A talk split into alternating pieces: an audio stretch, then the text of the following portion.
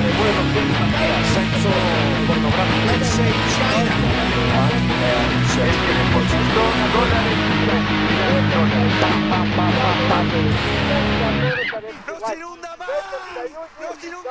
Bueno, ¿qué tal amigos? Esto es Se Tenía que Decir. Esto es una, una especie de episodio medio express, algo que decidimos medio último momento, viendo eh, un poco cómo se iba desarrollando el, tema, el tema del día o el tema de la semana, si se quiere, ¿no? Eh, si se quiere. Así que nada, decidimos, por lo menos de mi parte, eh, al ver que Leandro estaba medio activo tuiteando sobre este tema, dije, voy a aprovechar. Y ya que tenemos a alguien este, en este podcast, uno de los dos sabe de lo que habla, así que vamos a aprovechar para preguntarle. Eh, así que yo voy a hacer el papel del, que habla sin saber y Leandro va a hacer la voz de la sensatez. ¿no? Eh, así que.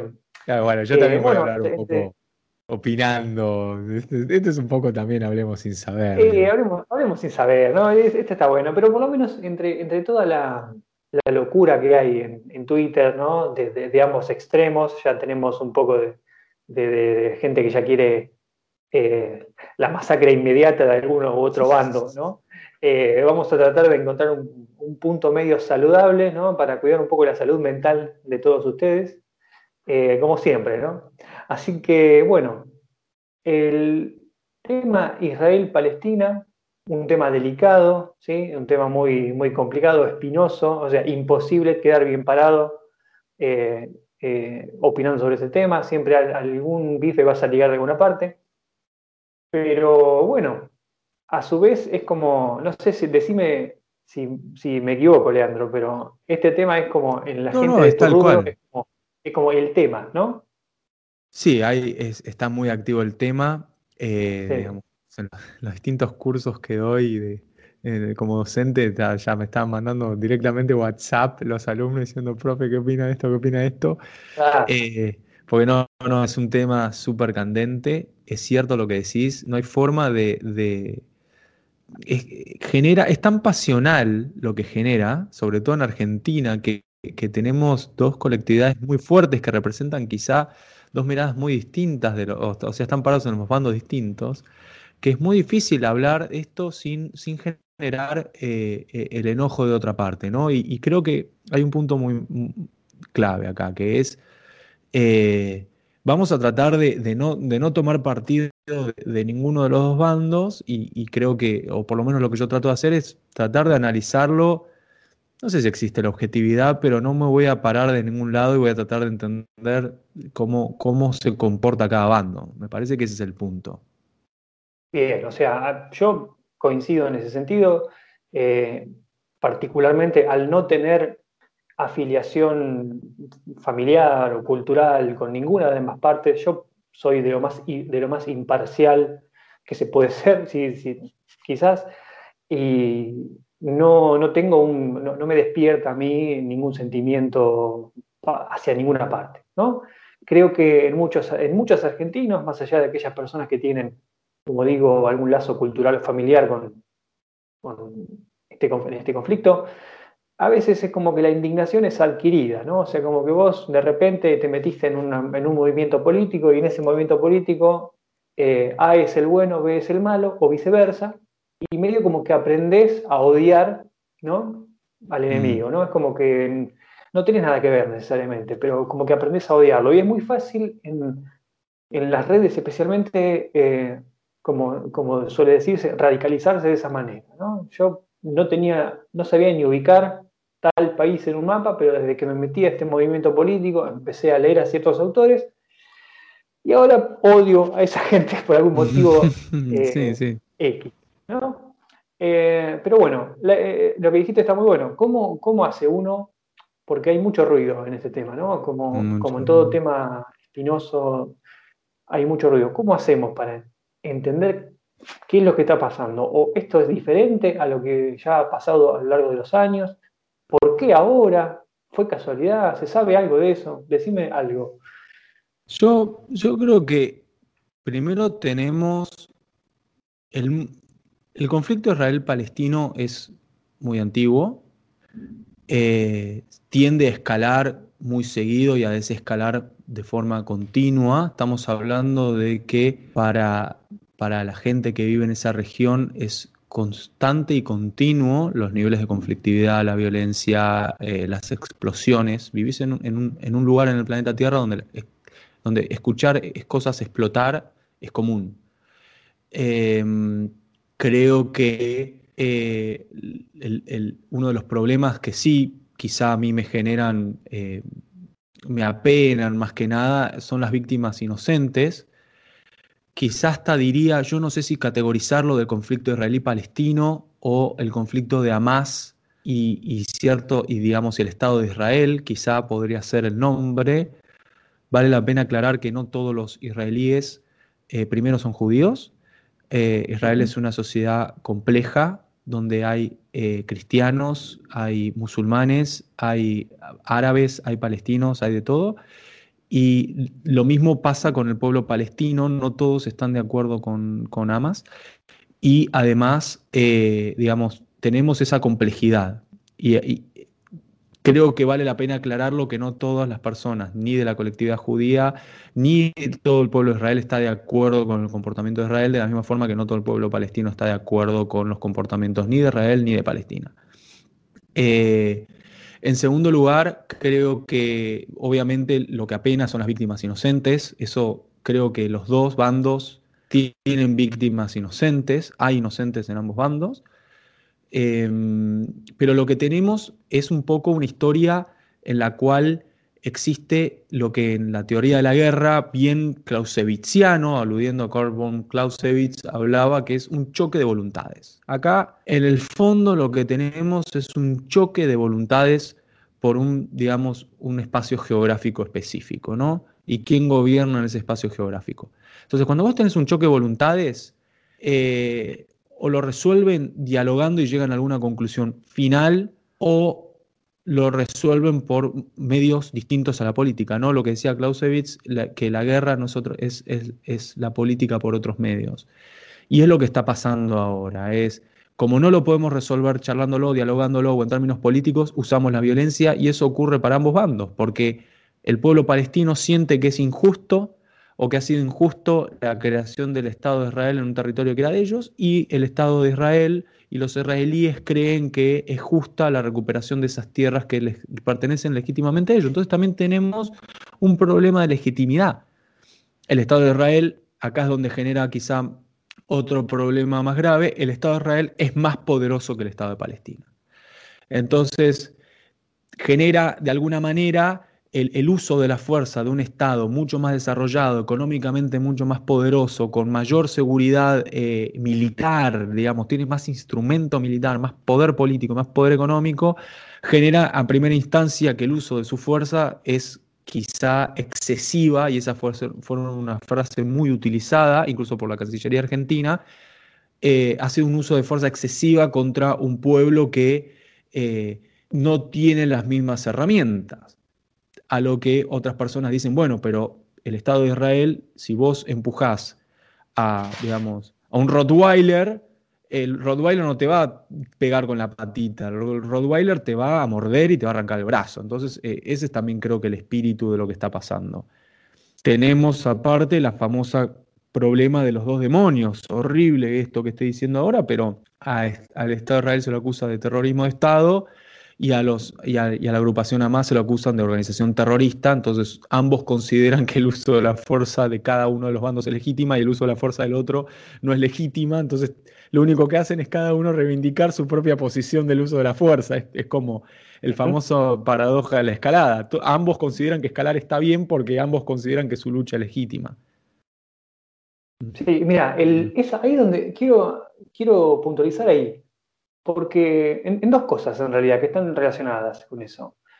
Primero la legitimidad, ¿no? Eh, creo yo que, digamos, eh, es algo que también se hace, es, una, es, una, moda muy reciente también en Occidente, que es el de eh, tratar de acceder a, qué sé yo, legislación, privilegios, ganancia, algún tipo de ventaja o algún tipo de lo que sea, en base a eh, a una legitimidad basada en un pasado, ¿no? Mm. Algo que sucedió en algún momento de la historia. Por ejemplo, hay grupos que, por ejemplo, en Estados Unidos, piden reparaciones a los eh, descendientes de esclavos, ¿no? Por algo que sucedió hace un par de siglos o más.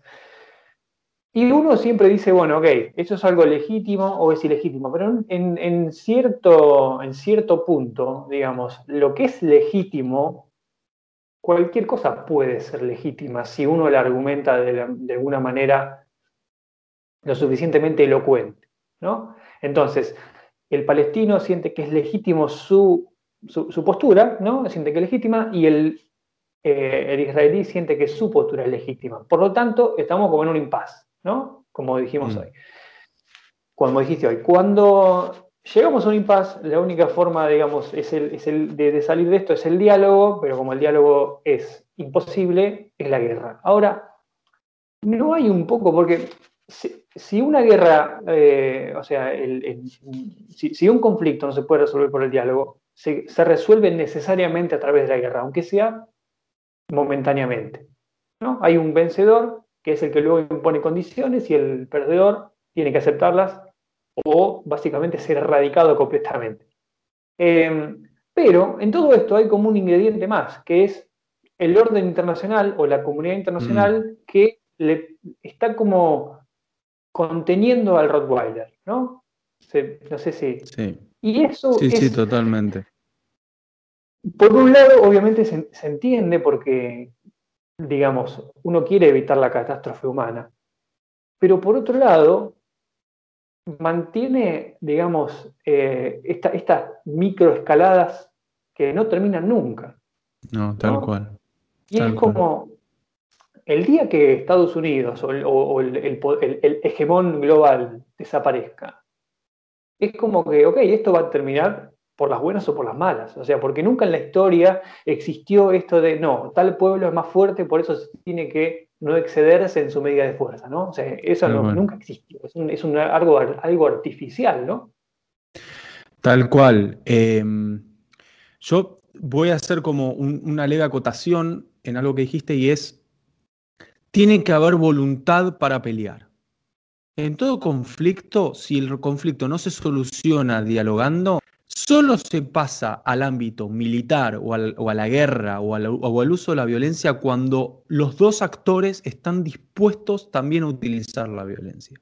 Si no tenés un escenario como el argentino, que es, estamos en contra de, que la, de la ocupación inglesa en las Islas Malvinas, pero no estamos dispuestos a luchar como sociedad, por ejemplo, digamos, entiéndase lo que estoy diciendo, el Estado argentino no está dispuesto a luchar por eso. Entonces genera un statu quo de la situación actual, que es la ocupación de las Islas Malvinas por parte de Inglaterra, pero no hay voluntad de pelea. Entonces, el no, digamos, no se produce esa siguiente fase de la, de la violencia o de la guerra que es política por otros medios, no ocurre. En el caso del pueblo palestino, que eso es lo que también genera de alguna manera una, una épica de pueblo oprimido, porque acá también creo que hay que contemplar otras dimensiones, y es cómo fue la integración del pueblo palestino al Estado de Israel.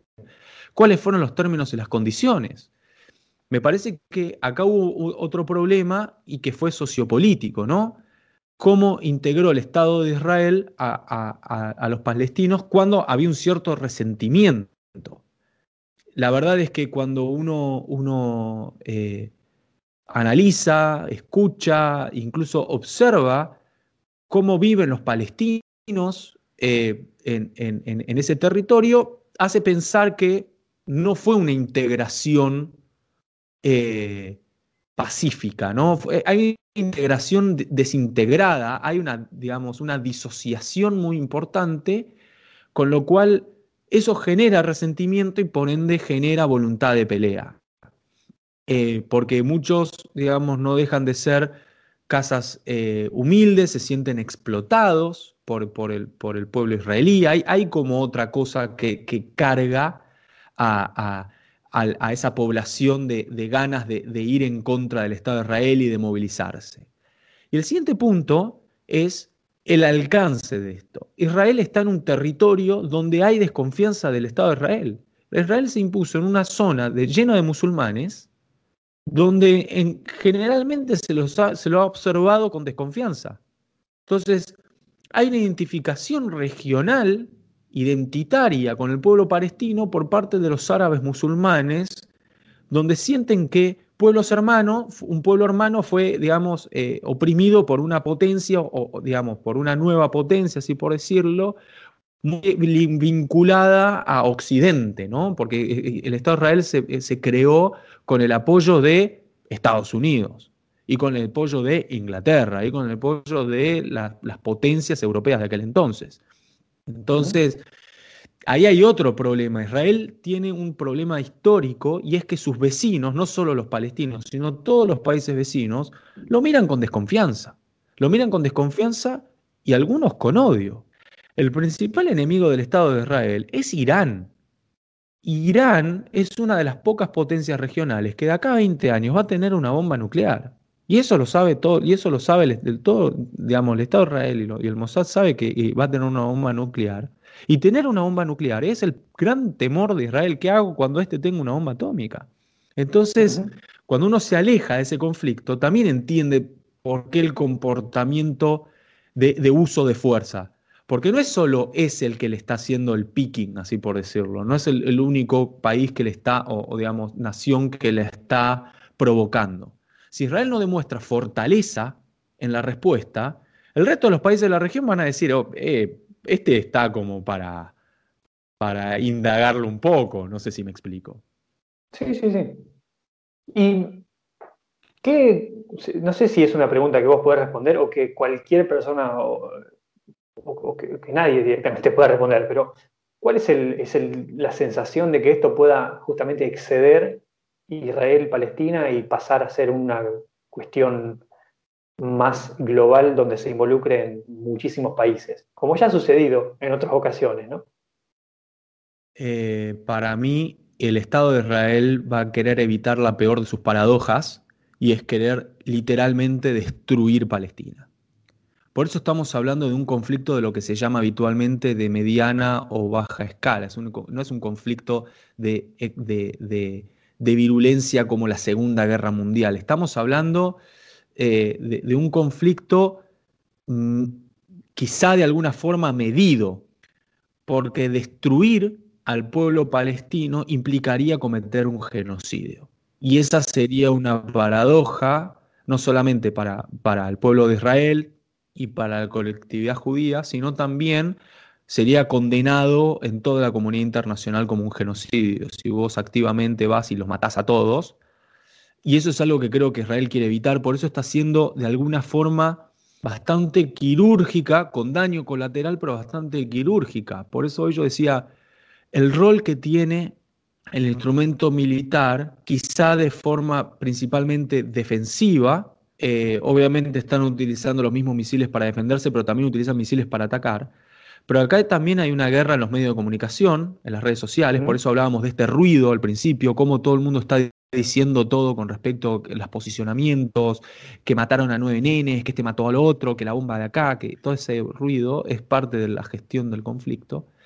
Y los últimos dos puntos que son claves, que es la inteligencia, el rol de la inteligencia israelí para prever este conflicto y para saber cómo actuar, porque cuando uno cuando empezó los misilazos, así por decirlo, que uno empezó a tirar misiles y uno ve como el domo ese de hierro, la cúpula de hierro, que es, no es otra cosa, la cúpula de hierro israelí, no es otra cosa que unos, unos lanzamisiles que, que, interceptan a los misiles enemigos en el aire. Es eso el domo de hierro. Es una idea de que si vos me atacas con misiles, yo tengo misiles que los van a interceptar en el aire.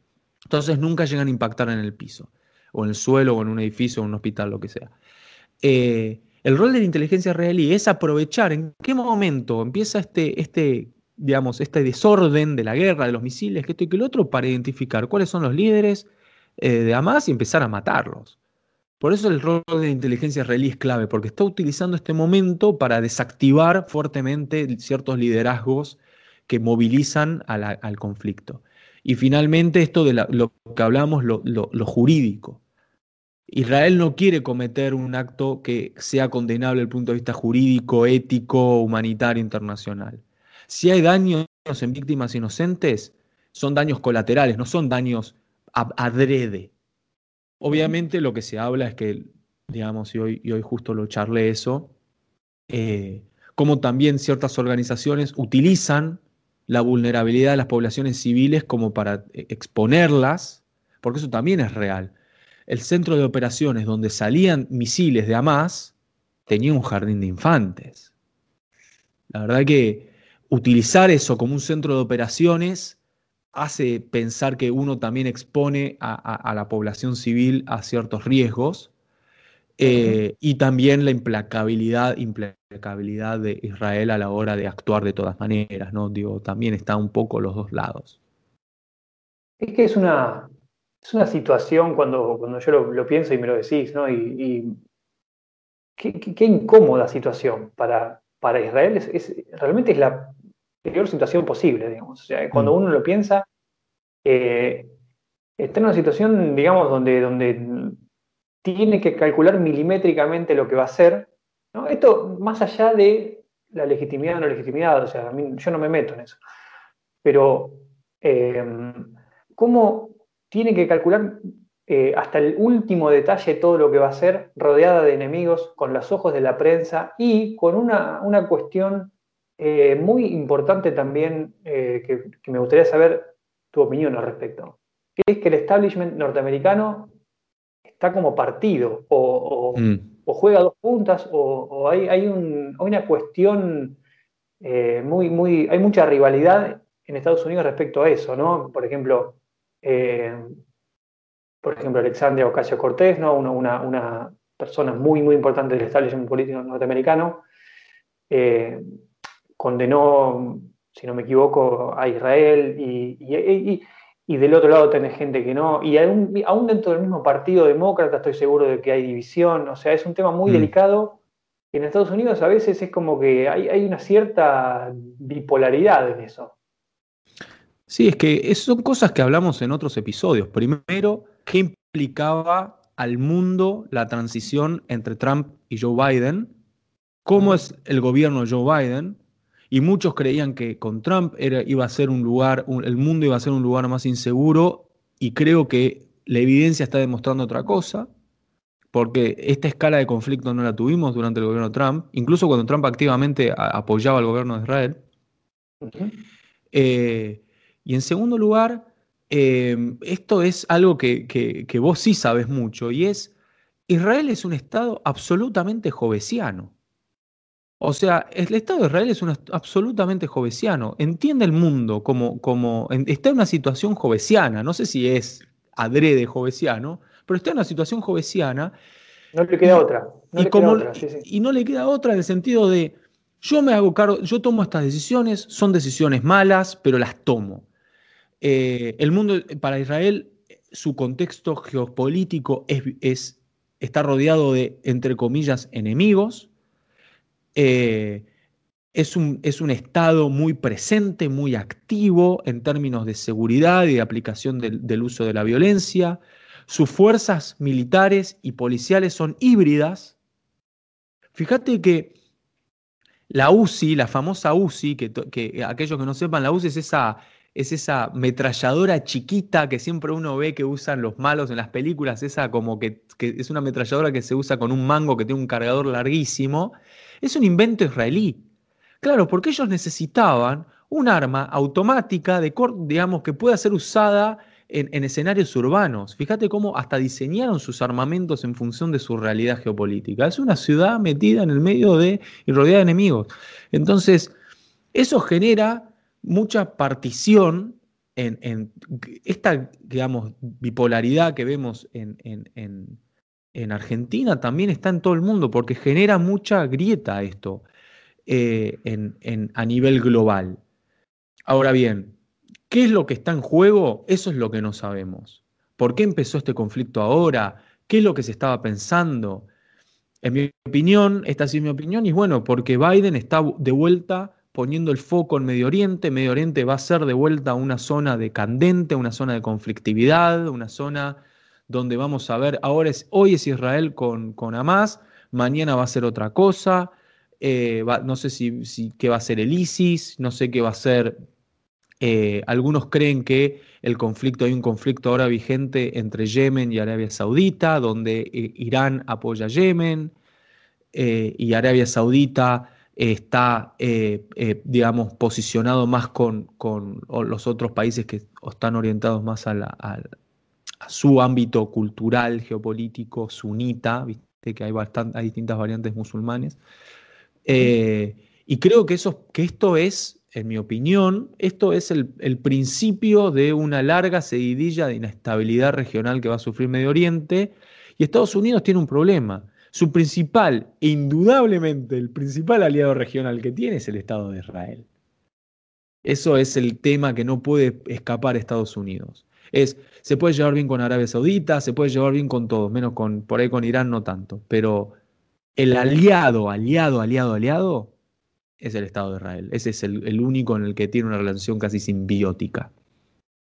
Sí, sí. Esto, esto a mí me plantea muchísimas preguntas. O sea, que no sé si, si, son, si es posible responderlas y quizás alguien en los comentarios la tenga más clara que, yo o incluso vos, eh, que también me gustaría saber qué, qué pensás.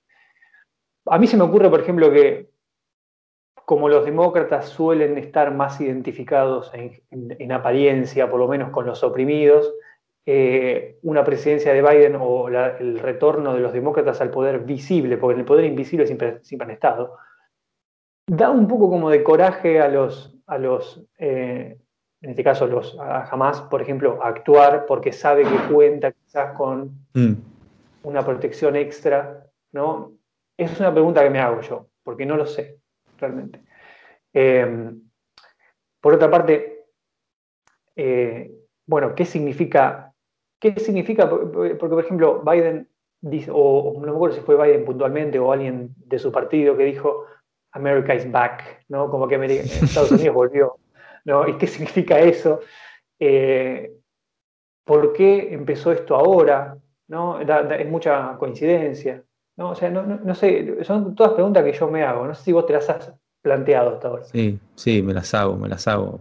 Cuando Biden dijo America is back, yo dije, Dios mío, la que se viene, la que se viene.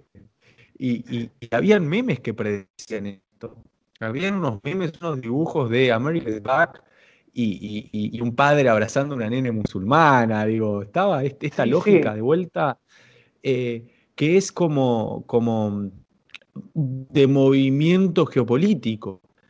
Eh, a mí lo que sí me apena mucho es que, en primer lugar, que la escalada de conflicto, la intensidad del conflicto, si bien es, es de baja, mediana intensidad, eh, digamos, en, guerra se habla de conflictos de alta intensidad, mediana intensidad y baja intensidad. Alta intensidad es, no sé, la Segunda Guerra Mundial entre Alemania y Francia. Eso nos tiramos con todo, se destruye todo.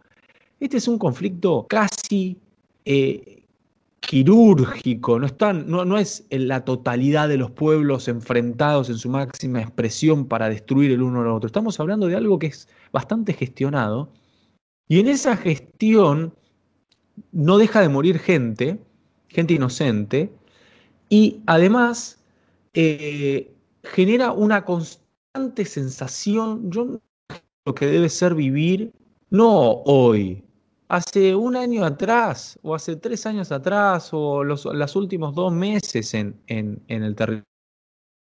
Pues yo me imagino, ni a más, ni, ni, israelí, ni nada. Yo, tipo normal, no sé, un profesor de, de, lengua, lo que sea. Digo, decir, no, otra vez estos tipos quieren, quieren disparar a Israel, ahora van a caer bombas, ahora, eh, digo, y, y, cómo se alimenta esa violencia con más violencia en una situación que pareciera ser que es a propósito a esta altura del partido la, constancia de, los niveles de conflictividad. Y acá es donde yo agrego a los otros actores. Hay actores que alimentan con armas, con, discurso, externos al conflicto. Alguien le da las armas a Palestina y alguien también colabora con Israel. Entonces hay actores, hay muchos intereses en Medio Oriente que van alimentando, como, ocurrió en África, ¿no? Que, que al final lo que convenía era la inestabilidad de los pueblos africanos y entonces vos tenías los proveedores de arma de uno, los proveedores de arma del otro, y al final los traficantes de armas no eran otra cosa que proveedores tercerizados de las potencias que le vendían armas a los distintos bandos. Lo mismo está pasando en Siria. Siria está a kilómetros de distancia, de, no estamos hablando de quedar a la otra punta del mundo. Siria sigue estando en un conflicto sin, sin acabar, todo el territorio partido, y tenés a Rusia vendiéndoles armas, tenés a los norteamericanos vendiendo armas, a los israelíes vendiéndoles armas, y todos alimentando distintos bandos, y lo único que queda de la zona es una zona inestable. Y acá es donde yo me pregunto, que creo que eso es lo que sabe Israel, y ahí donde, donde me está dando la punta a decir, se viene pobre Medio Oriente, ¿no? Eh, antes se decía de México, ¿no? Eh, tan lejos de Dios, ¿no? Tan creyentes en Dios y tan lejos de Dios, porque al final eh, eh, no, no, no, se va a volver a, se están moviendo y están pasando cosas donde uno no sabe si en realidad los de tiempo no están trabajando para otros. Acá es donde se empieza a perder y donde no tenemos conocimientos. Por ahí estos tipos de Hamas son mercenarios eh, eh, alimentados por mercenarios rusos. Andás a ver, digamos, qué, qué, está pasando ahí. Eh, hay cosas que no sabemos, que lo podemos ver solo en las películas y especular. Sí, sí, es, es, es, lo que uno, o sea, porque siempre que uno opine sobre esto, ¿viste? salvo que uno sea un agente de inteligencia, e incluso siendo un agente de inteligencia, uno a veces eh, está restringido en lo que puede conocer, ¿no? O sea, imagínate nosotros que estamos hablando desde acá, o sea, esto es todo lo que vemos desde afuera, o sea, estamos analizando algo que, no, realmente no conocemos a fondo y nunca vamos a conocer a fondo probablemente, salvo que el día de mañana ¿no? Eh, haya un cambio de régimen en Estados Unidos probablemente y, se decida publicar todo, ¿no? todos los documentos clasificados y quizás tengamos algún, algún atisbo de, certeza en ese, aspecto. Pero si yo tuviera que resumir, como para ir cerrando por lo menos mi parte, este, este episodio medio, medio express que, que hicimos hacer, que me gustó mucho lo que dijiste. Eh, es como un conflicto que artificialmente se sostiene, es como, una, persona casi muerta a la que, se le está dando oxígeno todavía, ¿no? Eh, mm, es como que han decidido o se ha encontrado un equilibrio de inestabilidad perpetua, pero que nunca se termina de desestabilizar. Es como que ha quedado ahí. Y esto parece que se estira y estira y parece que han encontrado esta cosa de, bueno, cada tanto se mueren algunas personas, como algo no del todo, eh, no del todo catastrófico, ¿no? Como algo tolerable. Bueno, ya la gente está acostumbrada a que de vez en cuando haga una bombita para acá, bombita para allá y ya está. Y creo que esto, este conflicto, es en gran parte la responsabilidad o la culpa, si se quiere, ¿no? del imperio angloamericano, que fue el que creó el, gran originador de este conflicto y sienten quizás una cierta responsabilidad en sus manos de, no dejar que pase a mayores. Porque para mí el Estado de Israel, un Estado, está en una situación que en cualquier contexto histórico hubiera sido insostenible. O sea, vivir en el medio de tus enemigos es insostenible, digamos. Está como en un equilibrio medio artificial que yo no sé si ellos saben, pero que no va a durar para siempre, ¿no? Vos podés construir un dique alrededor de, en un río, por ejemplo, pero ese dique algún día se va, va a caer y el agua va a volver a pasar, porque ese es el curso natural de las cosas, ¿no? La, famosa frase de Malcolm en Jurassic Park, ¿no?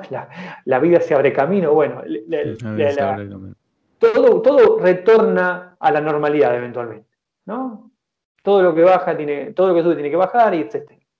Em, y creo que esa, esa hay como, como en, todo el mundo, no sé, me parece a mí, eso, o lo que yo percibo, una sensación de que esto no puede perpetuarse para siempre. O sea, esto, esto en algún momento va a terminar. ¿Cuándo? No lo sabemos. Y cuando se termine, probablemente sea muy, muy complicado el tema. Sí, yo creo que, a ver, la situación del Estado de Israel, más allá de, su legitimidad eh, eh, ocupando esas tierras, digo, porque Jerusalén también es la tierra de Jesús, digo, hubieron, hubieron un par de, cruzadas en, función de, que también los católicos y los cristianos tuvieron su, su, puja ahí hasta que también se dieron ese espacio, digo, pero, pero ha sido, esas tierras han sido la causa de muchas matanzas a lo largo del tiempo, muchas guerras, mucha violencia. Eh, lo único que falta es que ahora vengan, no sé, los, hispánicos también a reclamar Jerusalén, pero... Bueno, lo vi, vi, un, vi un, tuit sobre ah, eso. Ah, bueno, por eso, pero digo, y, tendrían quizá algún reclamo de legitimidad también. Pero yo creo que... yo puedo decir que es mía también, qué sé yo. Pero creo que acá es lo que impera y, creo que es uno de los grandes casos de demostración de, cómo funciona quizá el mundo, ¿no? A pesar de todas las leyes. Eh, acá, y, en eso el Estado de Israel, al, que le guste bien y al que no le guste también, sobre todo aquellos, digamos, israelíes más progresistas, Estado de Israel existe porque Israel es poderoso porque, porque tiene la, es poderoso en el sentido militar, estoy hablando de la, absoluta incorrección política, porque vienen, porque está rodeado de enemigos y cada vez que ha, que ha tenido que defenderse, se plantó de manos y, tuvo su guerra de Yom Kippur, su guerra de las seis días, etc. Han tenido guerras constantes, primero con Egipto y así sucesivamente, y se han plantado de manos y dijeron, yo me la banco. Y ahora de vuelta lo mismo, es, es esa demostración de poder, yo me la banco contra todos, ¿no? Entonces es muy interesante cómo, eh, retóricamente hablando, hay una épica del oprimido, del opresor por parte del pueblo palestino, del pueblo de Israel, y sin embargo Israel está rodeado de posibles opresores, ¿no? Y es muy interesante cómo si lo mirás desde el punto de vista regional, también quizá adquiere otro, otro matiz. Yo honestamente eh, creo que en algunas cosas como, como todas, eh, eh, digamos, y la historia misma de Medio Oriente eh, está, está quizá escrita con sangre. por eso aludía al argumento histórico, ¿no? son, ah, digamos, deben ser uno de los territorios donde más, por lo menos de los últimos mil y pico de años ha habido más derramamiento de sangre, después de África, África y Medio Oriente están ahí. Y sobre todo, eh, digamos, si tengo que concentrarlo en metros cuadrados, Jerusalén, olvídate. Y, y, sigue esa retórica del conflicto. Entonces, creo que el problema que hay quizá no es solamente el Estado de Israel, quizá es quien ocupe ese territorio. Hay un texto muy bueno que ahora no recuerdo el nombre, estoy tratando de recordarlo durante todo el episodio, que decía que antes de que, de que existiera el Estado de Israel existía, digamos, el Estado de Palestina y los terroristas eran los israelíes. Mm. Entonces los israelíes se comportaban como los palestinos hoy. Entonces quizá de vuelta eh, em, este conflicto em, lo, que apena es si, si, si, Israel, lo que aprendió Israel es que, es que y, esa zona es que el que esté ahí se va a tener que pelear con todos. Me parece que eso es la trágica historia, no quizá de los pueblos, sino del pedazo de tierra. ¿no? Digo, si me tengo que ahora posicionar en la historia, digamos, darle forma humana a ese territorio, es el territorio donde el que está parado se tiene que pelear. Es como el King of the Hill, ¿viste? El que está ahí se va a tener que pelear con todos. Muy eh, bueno, sí, sí. Eh, como no que sea No es casualidad que sea el centro de tres grandes religiones, ¿no? Es una locura, es una locura. Entonces, eh, y ahora le toca al Estado de Israel y, el Estado de Israel ahora está haciendo lo que creo que cualquier Estado en su posición haría, y es, me la banco hasta, que, hasta lo que dé, hasta lo que dé me la banco, como las cruzadas, ¿no? los templarios, no sé, me la banco. ¿Sabes, ¿sabes qué? ¿Sabes qué? Ya, ya, que lo mencionaste, quiero agregar una cosita chiquita. Eh, a mí me gustaría terminar con la idea de estados legítimos y estados mm. ilegítimos. Me molesta, pero de una manera que no te puedo explicar. Los estados existen o no existen. O sea, eh, el, estado de, el, estado de, el Estado argentino es legítimo. ¿Quién lo dice? Es ilegítimo. Probablemente para los españoles de, su momento era ilegítimo. Eh, y, por, ¿Y por qué tiene que haber cambiado en 200 años? Y acá estamos hablando de, miles de años. ¿no? Eh, el, Estado, de, qué sé yo, Bavaria, ¿era, era legítimo? ¿Quién sabe? O sea, es, es imposible determinar que si un Estado es legítimo o ilegítimo, porque así no es como nacen los Estados. No es que hay una fuerza cósmica ¿no? que, de, que decide que un Estado es legítimo o ilegítimo. Sí existe una comunidad internacional tóxica y absolutamente criminal, que es la que decide qué Estados son buenos, legítimos, democráticos, eh, respetuosos de los derechos humanos, pertenecientes a la comunidad internacional o Estados rebeldes. O sea, entonces, si queremos seguir perpetuando ese orden criminal y ridículo, seguiremos hablando de estados legítimos e ilegítimos. Y si no, aceptaremos la realidad de que los estados existen o no existen. Y no hay legitimidad en ese aspecto. Buenísimo. Bueno, se tenía que decir, lo cerramos ahí. Tiene que decir. tal cual, se tenía que decir. Bueno, nos estamos viendo el, en breve, porque este era un episodio así eh, de emergencia. Exacto, exacto. Así que bueno, en breve eh, eh, habrá nuevo episodio con invitado, un tema interesante que a mí, yo tengo muchísimas ganas de hablar, así que me verán a mí, por lo menos a mí, eh, intercambiar un, poco opiniones con alguien que piensa, creo yo, muy, muy diferente a mí. Y bueno, y Leandro, por supuesto, hará su parte de acuerdo a lo que él piense, ¿no? Así que bueno, amigos. no olviden de suscribirse Claro, claro. Gracias a todos por los, por los cafecitos. ¿eh? La verdad que eh, a mí me sorprendió, te digo. Yo estoy, estoy muy, muy agradecido de, y estamos muy agradecidos de todos los que han, los que han sentido, digamos, esa, ese, deseo de, ayudarnos a, básicamente que este, que este podcast crezca, ¿no? que, sea, eh, que llegue a más personas. Así que, bueno, muchas gracias y nos vemos pronto.